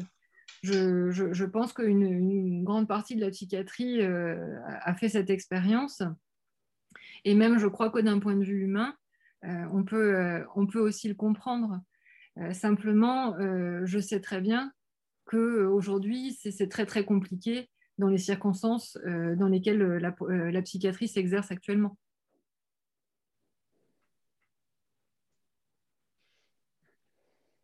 C'est pourquoi, encore une fois, hein, quoi que, quoi que j'ai dit, euh, vraiment, je, jette la pierre à personne parce que je sais très bien comment, euh, euh, ce que sont les moyens de la psychiatrie aujourd'hui. Hein. ça, il faut vraiment que ça soit, ça soit clair. J'ai une deuxième, une deuxième question. Est-ce que vous pensez qu'on peut, que les professionnels de santé peuvent s'améliorer et comment dans, ce recueil du consentement? Qu'est-ce qui, selon vous, aujourd'hui, euh, manquerait euh, en psychiatrie sur le recueil du consentement On sait par exemple euh, que à un moment donné, alors je parle peut-être plus pour la somatique, on a pu reprocher à certains, médecins notamment de manquer un peu de, tact dans l'annonce des mauvaises nouvelles. Et, je pense qu'il y a eu un gros travail qui a été fait par la communauté médicale et soignante en général sur le recueil du consentement. Qu'est-ce qui, selon vous, pourrait euh, euh, faciliter, en tout cas, euh, la, bonne compréhension des, soignants et des soignés Vous voyez, je comprends que votre, votre souci, ça soit recueillir le consentement. Mais en fait, le problème, c'est pas recueillir le enfin, de mon point de vue. Hein. Le problème, c'est pas recueillir le consentement. Ça, c'est un acte qui est légal, et, enfin, formel et juridique. À mon avis, dans une relation de soins, l'enjeu, il n'est pas là. Parce que le recueil du consentement, c'est, euh, je, vais, enfin, je vais dire les choses crûment, mais c'est le truc pour se protéger d'un point de vue juridique et du point de vue de la loi. En fait, l'enjeu, c'est que dans la relation soignant-soigné, la personne soit d'accord pour recevoir les soins. Vous voyez, on n'est pas obligé de parler en termes techniques de recueillir le consentement, parce que comme je l'ai dit tout à l'heure, cette histoire de consentement, c'est une construction en fait.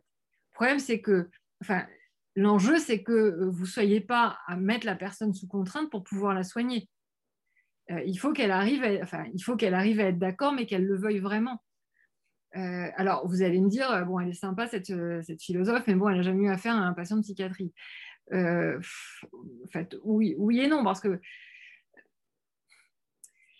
en fait, après, je, pense que vraiment, l'histoire. Alors, effectivement, c'est plus facile quand vous avez des patients que vous connaissez parce que, eh ben, parce que vous les connaissez, vous savez comment leur parler, vous savez, savez les, je ne vais pas dire les approcher, mais la relation s'est instaurée, une forme de confiance également, enfin normalement, mais ça, j'en doute pas. Euh, si ce sont des patients que vous suivez, euh, normalement, ils ont, enfin, je veux dire, vous font au moins partiellement confiance et euh, normalement, ils savent que vous, vous êtes là pour eux. Donc, après, parce qu'après, si vous me demandez, euh, est-ce qu'il faut faire un recueil, avec, enfin un formulaire avec des, termes simplifiés où ils vont cocher des croix, vous voyez, genre euh, directive anticipée, euh, est-ce que vous voulez une trachéotomie ou pas, est-ce que vous voulez être tétraplégique ou pas Je ne crois pas que ce soit la bonne, la bonne solution. Mais après, vous disiez qu'il y ait une bonne compréhension, bah oui, je pense que c'est ça. C'est que. Alors, je, sais bien un patient qui, euh, qui est en crise, qui, qui, enfin, auquel il est difficile de faire entendre quelque chose, bah oui, c'est sûr que c'est compliqué, mais euh, c'est le patient de psychiatrie. Hein. Après, euh, pour la, oui, pour l'annonce de la mauvaise nouvelle, bon, je ne partage pas totalement votre avis sur le fait que, enfin oui, certes, il y a eu des progrès, mais enfin, on n'est pas encore je vous le dis pour participer en fait au comité d'éthique euh, des anesthésistes réanimateurs. au niveau de la bonne nouvelle, c'est pas encore totalement, euh, ça fait pas totalement partie de, des acquis, on va dire. Donc, je, crois qu'il n'y a pas d'autre moyen, puisqu'on est des humains, que ça, se passe par, euh, que ça passe par le dialogue. Je veux dire, aussi compliqué que ça soit, hein, je ne sous-estime pas les difficultés de communiquer avec, un patient, avec un patient qui est en crise. Après, euh, après me semble-t-il, hein, il faut aussi que. j'ai tendance à dire qu'il y a un tropisme, un, tropisme auprès des, chez, les médecins. Et bon, encore une fois, ce n'est pas un jugement de valeur. Hein.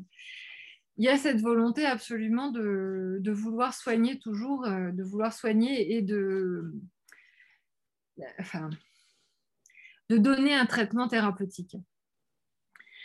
Or, on, enfin, on a du mal à accepter le fait qu'il y ait des personnes qui ne veuillent, pas se soigner au sens euh, thérapeutique, vous voyez, médicamenteux lourd. Et ça, je, crois que je pense que c'est très compliqué à, entendre. Alors, encore une fois, hein, il ne s'agit pas de, je, veux pas, je veux accuser personne, mais c'est difficile pour le corps médical parce qu'il a été formé comme ça qu'un médecin, bah, ça doit soigner, ça doit donner des médicaments et puis il est là pour ça, quoi. Euh, et c'est aussi difficile pour une certaine partie du, du public de considérer que soigner, c'est pas nécessairement recevoir des médicaments. Mais euh, dans d'autres cultures, j'évoquais l'Allemagne, je ne veux pas faire de l'Allemagne un modèle absolu, hein, mais euh, on va dire dans d'autres pays, il y a d'autres façons d'envisager la relation de soins. Euh, parce que bien sûr, votre, fonction, votre fonction et votre, je sais pas si je dois dire votre vocation, mais bah, vous êtes des soignants. néanmoins, néanmoins bah, il y a différentes façons de soigner. Vous voyez, c'est l'histoire du care et du cure. Bah, prendre soin, ça il y a de multiples façons de prendre soin. Et euh, ce n'est pas parce qu'on est un, soignant euh, professionnel que euh, nécessairement c'est la, chimie, c'est la chimie à tout prix. Quoi. Je sais pas ce que vous pouvez m'objecter. non, mais je vous comprends, mais peut-être qu'on devrait à ce moment-là faire une espèce de parangonnage avec, euh, avec ces, ces, cultures médicales un peu différentes. Après, vous savez, euh, je vous ai coupé la parole, mais par exemple, euh, il y a des, expériences qui ont été faites sur les pères, les pères aidants. ça, fait partie, des, ça fait partie des dispositifs thérapeutiques parce que vous voyez, en fait, là, ça, ça introduit un tiers dans la relation soignant-soigné avec euh, des personnes dans lesquelles, pour euh, les patients, il est tout de suite plus facile, si on peut dire, de faire confiance parce que ce sont des, sont des, des malades ou des personnes qui ont eu l'expérience de la psychiatrie et qui, servent, et qui peuvent servir, bon, je ne vais pas dire de médiateur parce que ce n'est pas une relation qui est conflictuelle, euh, patient-soignant, mais qui peuvent aider dans des situations où parfois la communication elle est difficile ou qui, ayant elles-mêmes eu l'expérience de la psychiatrie, voire de la contrainte, euh, sont bien placés en réalité pour pouvoir, euh, pour pouvoir appréhender d'une façon plus, euh, comment dire, plus, on va dire, duale la situation difficile du soin qui, qui a priori va, pas va pas être consenti. Et si j'en crois ce que j'en sais, ça fonctionne plutôt pas mal en réalité. Après, c'est toujours pareil, vous c'est une, question de, c'est une question de moyens, mais ça, ça dépend, euh, ça dépend pas de vous et ça dépend pas de moi. Euh, peut-être pour poursuivre la, discussion, euh, Frédéric Gémont, qui à l'extérieur, à distance, demandait la parole. Je lui laisse la parole le temps de sa question et je vous laisse vous présenter également. Est-ce que vous m'entendez? Très bien. Voilà, oui, je, donc je ne suis pas du tout euh, médecin, je suis euh, juriste, magistrate. Et en fait, ce qui m'a intéressé, euh, c'était l'intitulé et le mot de déontologie. Mais je ne l'ai pas, l'ai pas entendu, je n'ai pas du tout entendu ce terme dans votre exposé. Et j'aurais voulu savoir justement euh, si en matière euh, déontologique, notamment en matière de, décision euh, par des chambres disciplinaires, est-ce qu'il y avait une jurisprudence? Est-ce qu'il y avait des exemples concrets donc, de décisions de chambres disciplinaires en matière de consentement psychiatrique? Alors, le terme de déontologie, en fait, il n'est pas de moi parce que ça n'enlève pas de mon registre. Moi, je fais de l'éthique, pas de la déontologie, parce que la déontologie, ça relève des médecins, ce n'est pas, pas mon champ de compétences. Après, euh, enfin, quand vous parlez de chambre disciplinaire, vous voulez dire euh, dans des juridictions, des, juridictions donc chargées d'appliquer le, droit déontologique. Il y a eu euh, ah ah non alors bah, en fait si c'est pour répondre sur le droit déontologique là je peux pas vous répondre. En revanche des décisions des décisions de justice qui ont été prises sur des soins sans consentement abusif, oui, il y en a eu. Mais euh, il y en a eu, oui. Mais euh, après, pour, euh, là, pour des questions de déontologie, ça, je ne peux, pas, peux pas vous répondre.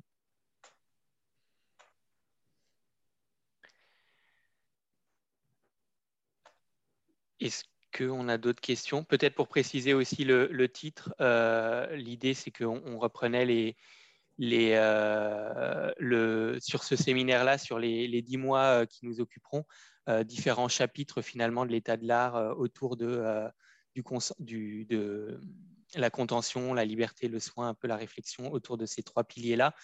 Et euh, une des parties de la question euh, autour de la déontologie, c'était le consentement.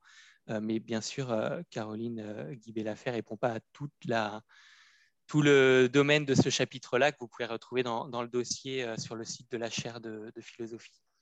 On aura d'autres séances aussi qui pourront peut-être aborder d'autres éléments de réponse sur, euh, sur cette question-là. Et je relaisse la parole à la salle de Prémontré qui a euh, également d'autres réactions. Oui, bonsoir. Euh, ma question était celle de pourquoi on continue à être dans le clivage entre le somatique et la psychiatrie? C'est pas moi. Comment on fait le consentement? Ah, bah, Pourquoi on continue? Mais bah, parce que je, vous réponds par rapport à ce que j'ai entendu. Hein. Euh, bah, pourquoi? Parce qu'on considère que les patients de la psychiatrie, ce pas des patients comme les autres, simplement, euh, au motif qu'ils ont, des, troubles psychiatriques. Après, c'est une, enfin, une, représent... enfin, oui, moi, je vous dis ce que je pense. Hein. C'est une euh, représentation de la maladie mentale. Vous voyez, on dit, on dit il est schizophrène, on ne dit pas il a une schizophrénie. On ne dit pas c'est un cancéreux, on dit il a un cancer. Bah voilà, c'est ça. mais en fait, tout le dispositif, bah, vous voyez bien, regardez, il n'y a pas en médecine somatique de soins sous contrainte. Vous voyez le truc, quoi. Vous imaginez, on serait obligé d'avoir une chimiothérapie parce qu'on a un cancer et qu'en fait, on refuse les soins. Mais la loi Leonetti, elle a été faite justement, euh, oui, euh, pour, euh, le refus de soins. Mais imaginez qu'on dise cette personne qui est qui a une schizophrénie, qui est délirant, en train de faire je sais pas quoi dans la rue, que le préfet puisse pas dire bah faut qu'il aille à l'hôpital psychiatrique. Vous voyez et on le justifie parce qu'en fait, il a des troubles psychiatriques et qu'on considère qu'à lui, on peut imposer des soins parce que c'est un malade de la psychiatrie. Mais ça, c'est une. Bon, bah, je, vais dire quelque chose qui peut-être vous semble une horreur, mais c'est une construction sociale. Euh, y a, je veux dire, il y a un certain nombre de siècles, on ne faisait pas ça. Alors vous allez me dire, on n'avait pas les mêmes moyens médicaux, mais non, en fait, non. Quoi. Euh, on ne faisait pas ça. C'est juste que euh, dans nos sociétés aujourd'hui, on a construit euh, on a construit cette catégorie d'individus que sont les malades mentaux, pour employer une expression bon, bah, qu'on n'utilise pas trop, parce que c'est quand même, c'est pas hyper chic, mais enfin, si vous poussez un peu les gens, c'est quand même ce qu'ils vont dire, de gens à qui on peut imposer des traitements spécifiques qui, quand même, des fois, sont quand même très, très agressifs, ou pour pas dire invasifs, euh, au motif que euh, bah, c'est une catégorie de gens à part. Mais ça, euh, ça c'est une construction sociale en réalité. Parce que sinon, vous voyez, on peut faire plein de, plein de catégories de gens différents. Par exemple, je parlais des gens de petite taille tout à l'heure. Bah, ça aussi, c'est une catégorie, on pourrait considérer c'est une catégorie de gens particuliers. Et en fait, on l'a considéré. La preuve, c'est qu'on fait du lancer de main. Mais euh, oui, on ne lance pas les gens qui, qui font 1m70, par exemple. je rigole, c'est pas drôle, mais euh, vous, enfin, vous voyez, tout ça, euh, c'est des représentations sociales en réalité. Alors, je ne dis pas que c'est c'est difficile. Je dis pas que c'est pas difficile à gérer quelqu'un qui va casser toutes les voitures dehors au motif qu'il euh, y a quelqu'un qui lui dit, euh, comme disait l'autre médecin, il faut briser la glace, par exemple. Bon, bah, effectivement, euh, effectivement, il faut trouver une solution pour que cette personne arrête de casser toutes les voitures, parce que bon, c'est sûr que c'est un peu pénible. Mais pour autant, est-ce qu'on est obligé de lui foutre l'étiquette malade mentale Vous voyez? C'est comme pour le paranoïaque. Euh, on a un objectif commun, on a un objectif commun, c'est celui du soin, et d'appliquer euh, les droits aussi du patient, que ce soit en psychiatrie ou au niveau somatique.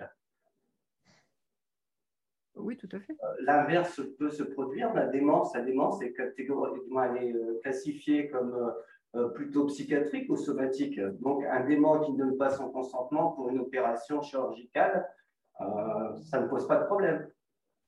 Et les personnes qui ont la maladie d'Alzheimer, on fait comment? On n'opère pas. On n'opère pas, vous dites? Non, si on a un cas concret, euh, effectivement, on n'a pas opéré. Ah bah ça dépend où, hein Ça, ça dépend où, parce que...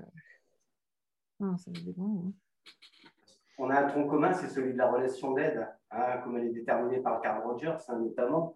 Euh, et c'est un peu plus compliqué en psychiatrie en termes effectivement de consentement. Oui, oui, je suis bien d'accord avec vous. Après, euh, oui, après par rapport, euh, bon, je, je, je dis, euh, il y a la question parce qu'aussi, en fait, ce qui, parce que là, en fait, on raisonne, on raisonne, enfin, comme si on avait des ressources illimitées. Mais en réalité, sur ces questions de, de, personnes malades d'Alzheimer ou bien euh, qui ont une démence, euh, souvent la question aussi euh, à l'esprit des, médecins, c'est qu'on on est dans des situations quand même qui sont plus, qui sont plus aujourd'hui de ressources illimitées à l'hôpital. Donc ça, conduit à faire des choix quand même. Et par rapport à ce qu'on ce disait tout à l'heure sur les pourquoi est-ce qu'on fait des patients qui ont des troubles psychiatriques des, des, malades à part, bah, il n'y a qu'à voir la production, euh, mais bon c'est pareil, c'est pas vous que je vais le dire, euh, de nouvelles catégories de, de, maladies avec les DSM. Ça, c'est pour, juste, c'est pour euh, illustrer le, ce que je disais sur le fait que ce sont des, des constructions sociales. En fait, chaque année, enfin pas chaque année, mais à chaque renouvellement du DSM, il y a une nouvelle, il y a une nouvelle pathologie. Et c'est pareil, ça produit des catégories de malades en réalité. Ça labellise.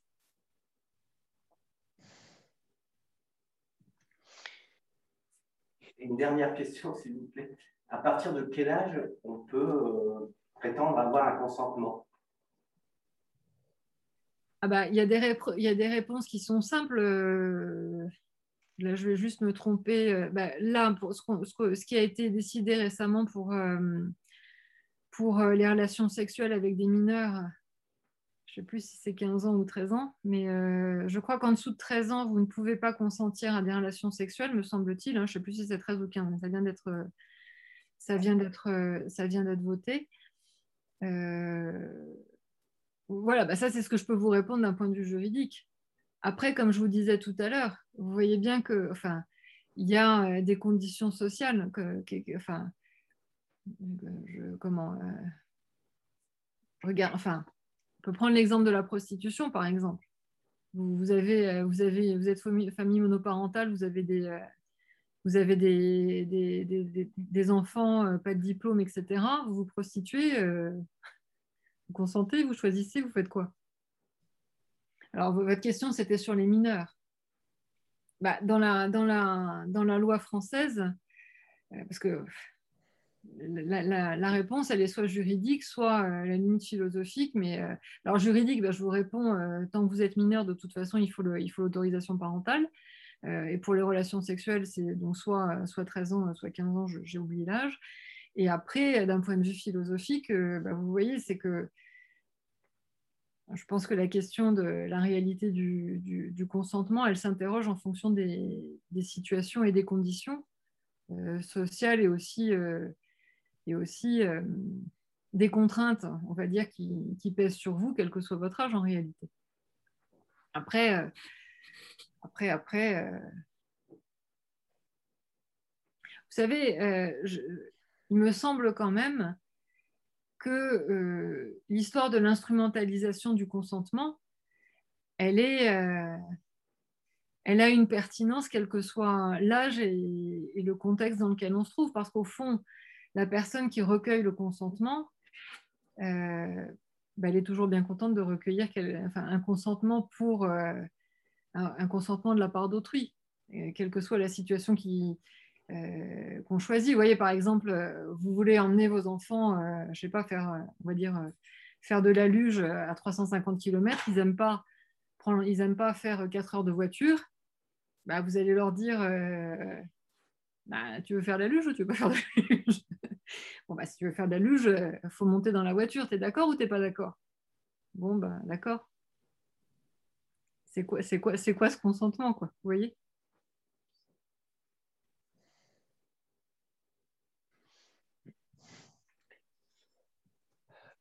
Moi, j'aurais une toute petite question pour revenir euh, par rapport à ce que vous évoquiez dans votre présentation tout à l'heure sur les, les signes cliniques qui étaient euh, un peu identifiés par, euh, par vos enquêtés pour définir la, capacité à consentir. Est-ce que c'est des, des signes qui étaient euh, liés justement euh, aux maladies ou aux nouvelles maladies du DSM que là vous évoquiez, ou c'était complètement autre chose par rapport euh, bah, aux conditions du moment venu et que c'était très finalement différent de, enfin, à différencier avec l'individu, mais plutôt sur le, les conditions du moment de cet individu dans, son environnement? Non, c'était des, questions assez classiques, mais euh, bon, il y a ce que je vous disais, l'histoire de, par exemple, euh, casser tous les rétroviseurs des voitures au motif que euh, la personne entendait des voix qui lui, disaient de briser la glace. Mais après, après c'est vrai qu'en relisant les, citations, c'est ce que je vous disais, l'histoire de monter sur la Lune, on vous propose des exemples où de toute façon, c'est tellement évident qu'il va falloir faire quelque chose que vous ne pouvez pas récuser la parole que vous recueillez. Mais euh, bien sûr que les situations sont toujours plus complexes. Et comme disait la personne qui a posé la question tout à l'heure, euh, euh, quel, temps on a? Quel temps on a pour recueillir le consentement? Mais parce que bien sûr, c'est les situations de crise et comme vous avez dit très justement tout à l'heure, et ça c'est vrai, ça c'est une caractéristique de, de, la médecine, mais aussi de la médecine somatique, c'est qu'il faut faire quelque chose. Parce que c'est ce qu'on a appris en fait pendant, pendant, les, pendant les études de médecine. Le médecin, il est là pour faire, parce que bon, c'est vrai que c'est aussi la démarche du patient. Il va voir le médecin pour que, euh, excusez-moi, pour que le médecin fasse quelque chose pour lui. Alors c'est vrai que le patient, euh, le patient qui a des troubles psychiatriques, euh, souvent enfin souvent non pas souvent, euh, lorsqu'il s'agit de contraintes, il ne va pas vers le médecin pour, bon parfois ça arrive, hein, lui demander, lui demander la contrainte, mais c'est toujours cette logique, enfin c'est la logique de l'urgence et de la contrainte, parce que bien sûr, la personne qui est dans la rue en train de casser toutes les voitures, bon, bah, il a le choix. Hein. Soit c'est le policier, les policiers qui le, qui le trouvent, euh, donc à une certaine époque, euh, il est vrai que les, policiers bon, bah, voyaient bien qu'en fait, non, ce n'était pas, pas un délinquant de droit commun, mais c'est quelqu'un qui avait euh, des soucis de santé. Et à ce moment-là, ils l'orientaient différemment. Mais bah, les signes, vous savez, c'est comme je disais un peu tout à l'heure, c'est que c'est sujet à interprétation. Et, et, là, pour le coup, il est vrai aussi que je sais que la marge de manœuvre, elle est... Enfin, la marge d'interprétation, elle n'est pas forcément très grande parce que vous avez, comment dire, je me souviens de, psychiatres en libéral qui, euh, qui essayaient en fait de repousser le moment où la contrainte allait être imposée. Mais c'est toujours un, c'est un jeu délicat parce que, parce que euh, vous faites un pari en réalité. Euh, vous faites le pari que ça va aller mieux pour le patient et qu'à ce moment-là, il n'y aura pas besoin de la contrainte mais vous faites aussi le pari que peut-être il va se mettre en danger et que peut-être il risque de mettre en danger quelqu'un d'autre. Et ben, vous allez interpréter les signes diversement, sachant que vous avez une marge de manœuvre qui est euh, pas forcément très très grande, que vous n'avez pas forcément envie de prendre la responsabilité qu'il se passe quelque chose qui éventuellement peut être irréversible, et que en fait vous avez l'instrument pour d'une certaine façon, pour un temps donné, neutraliser les symptômes de la personne parce que vous avez la possibilité de la contraindre légalement. Donc, euh, bon, et voilà, et ces signes, après, vous voyez, les... quand on vous dit euh, il y a des signes, chacun va voir dans des symptômes des signes ou pas. C'est un peu, euh, par ailleurs, je travaille sur, sur des questions de ce qu'on appelle radicalisation. Bon, bah, c'est pareil, hein, des signes faibles et des signes forts n'importe quoi peut devenir un signe. Ok, merci. Euh, est-ce qu'on a d'autres questions ou des réactions euh, pour les connecter à distance ou euh, dans la salle à, prémontrer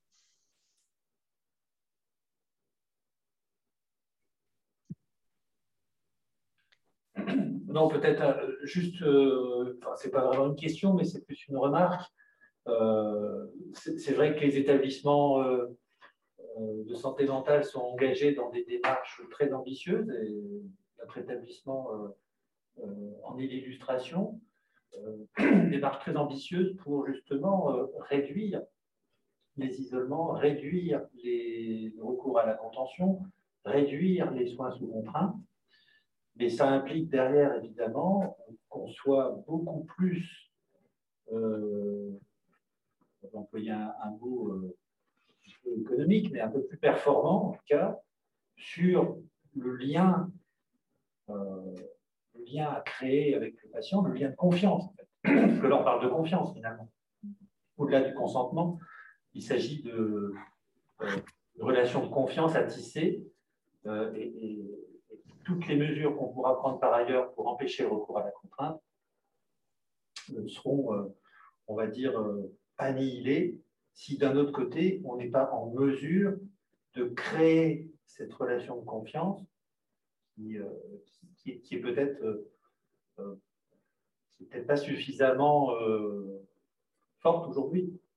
On constate dans la fragmentation de la société, d'une certaine manière, difficulté à faire rien et à, et à se faire confiance. Donc je pense qu'on est un peu aussi le réceptacle de tout ça. Oui, oui, surtout qu'en plus, euh, les patients dont vous vous occupez, c'est aussi des, personnes qui ont été souvent abîmées par la vie. Donc, euh, donc enfin, la question de la confiance précisément, c'est ça peut certainement aussi être quelque chose qui a manqué au cours de leur parcours euh, avant qu'ils n'arrivent jusqu'à vous. Ça, c'est évident. Et puis, euh, et puis, effectivement, comme vous dites, euh, la confiance, les formes de cohésion sociale sont, ont été extrêmement mises à mal au cours des dernières décennies en réalité. Donc, c'est sûr que ça n'aide pas. Hein. Mais, de, mais de façon de façon évidente et récurrente, le lien de confiance, il est, c'est fondamental dans la relation de soins, que ça soit, euh, encore une fois, en médecine somatique ou en médecine ou en, psychiatrie. Si vous ne faites pas confiance à la personne qui, prend soin de vous parce que vous êtes vulnérable, parce que vous êtes malade, bah, c'est sûr que votre, votre possibilité d'aller mieux, elle est obérée.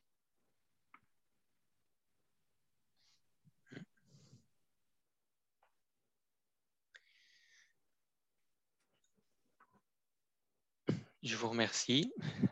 Euh, je ne sais pas de votre côté si euh, vous avez d'autres questions ou si on, clôture plus tôt. On a cette liberté-là, en tout cas. Mais juste, en fait, donc, de ce que vous m'avez décrit, vous êtes dans un établissement qui avait quand même euh, qui, est bien, si on peut dire, euh, bien doté au moins du point de vue de l'espace qui est à votre disposition Si on se compare à d'autres, oui, on, a, des, locaux euh, qui sont, euh, pour la plupart, on va dire, adaptés aux soins d'aujourd'hui, mais on a aussi, d'autres locaux qui, seraient humanisable en tout cas, en fonction des, moyens dont on dispose. Mais ce qui est, en tout cas euh, bien inscrit dans notre, dans notre stratégie, c'est euh, de, faire la promotion d'une certaine manière d'une médecine humaniste euh, et qui ne s'appuierait pas sur la contrainte pour, pour prendre en charge les. Ça, c'est quelque chose qui est, qui est bien intégré en tout cas dans la, dans la communauté médicale. Alors bien sûr, euh, dans, dans l'action, ce n'est pas toujours simple, mais euh, dans l'intention, en tout cas, euh, c'est très clairement formalisé chez nous. Non, parce qu'effectivement, le, le cadre dans lequel vous accueillez les personnes, par, exemple, par exemple, quand on est à Paris dans un, dans, un hôpital, dans un hôpital où où c'est extrêmement, enfin, aussi contraint du point de vue de la structure et de l'architecture, c'est différent euh, d'accueillir des personnes qui sont, euh, qui sont en crise, dont euh, en gros vous ne savez pas quoi en faire ou les mettre parce qu'il y a d'autres patients par-ci, et qu'on est tous les uns sur les autres, que dans un, que dans un lieu où l'espace est plus, plus ouvert et où il y a moyen en fait d'isoler les gens, enfin d'isoler les, les mettre un petit peu de côté, enfin de c'est pas ça que je veux dire, mais les, isoler sans nécessairement les, mettre en chambre d'isolement. Donc ça peut, enfin, je pense qu'aussi de l'architecture et la possibilité, puis de toute façon ça s'est vu dans des expériences, euh, le nom m'échappe là, mais euh, dans, le centre de la France où il y avait euh, bon, un grand parc par exemple, et où à ce moment-là c'est plus facile de, de, gérer, on va dire, une crise euh, à condition évidemment d'être à plusieurs, euh, que, euh, que dans un hôpital où il y a trois, trois, trois, trois étages et puis il n'y a pas moyen de faire autrement que où on n'a pas la possibilité de, de, de, gérer facilement la crise d'un patient. Oui, vous avez raison, la, qualité des espaces, la qualité des, des, matériaux, la qualité architecturale de manière générale, puis les activités proposées la formation. Euh, c'est pour ça que tout à l'heure, je vous posais une question en lien avec, la formation. Euh, tout, ça, évidemment, participe du, en tout cas du, bien-être euh, tant que possible du, patient pendant sa prise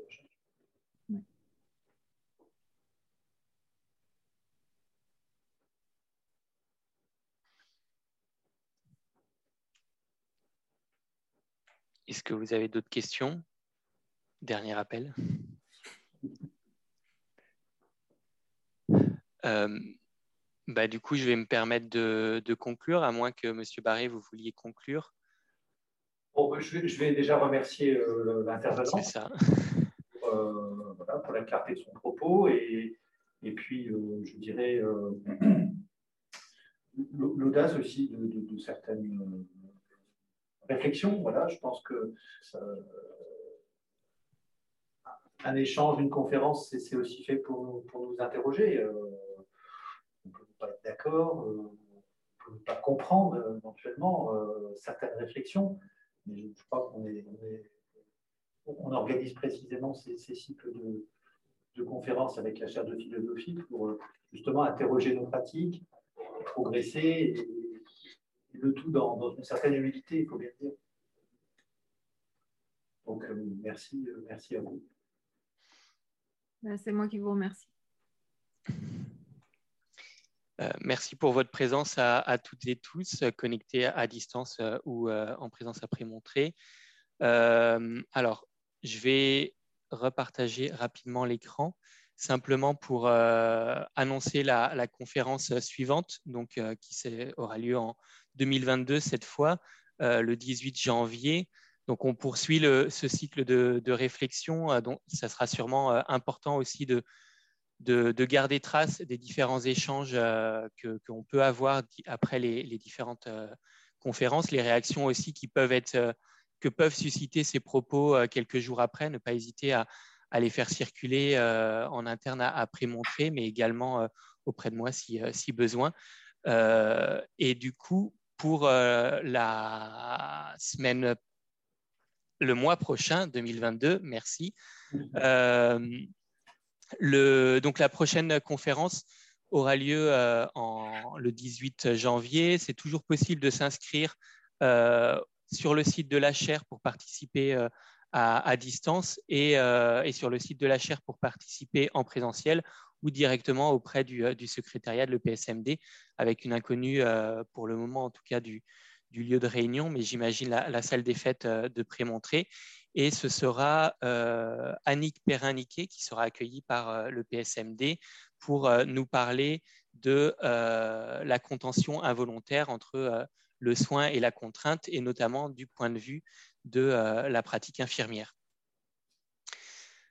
Euh, ben, je vous remercie euh, toutes et tous et je vous souhaite une, une agréable soirée. Merci beaucoup. Merci. Au revoir.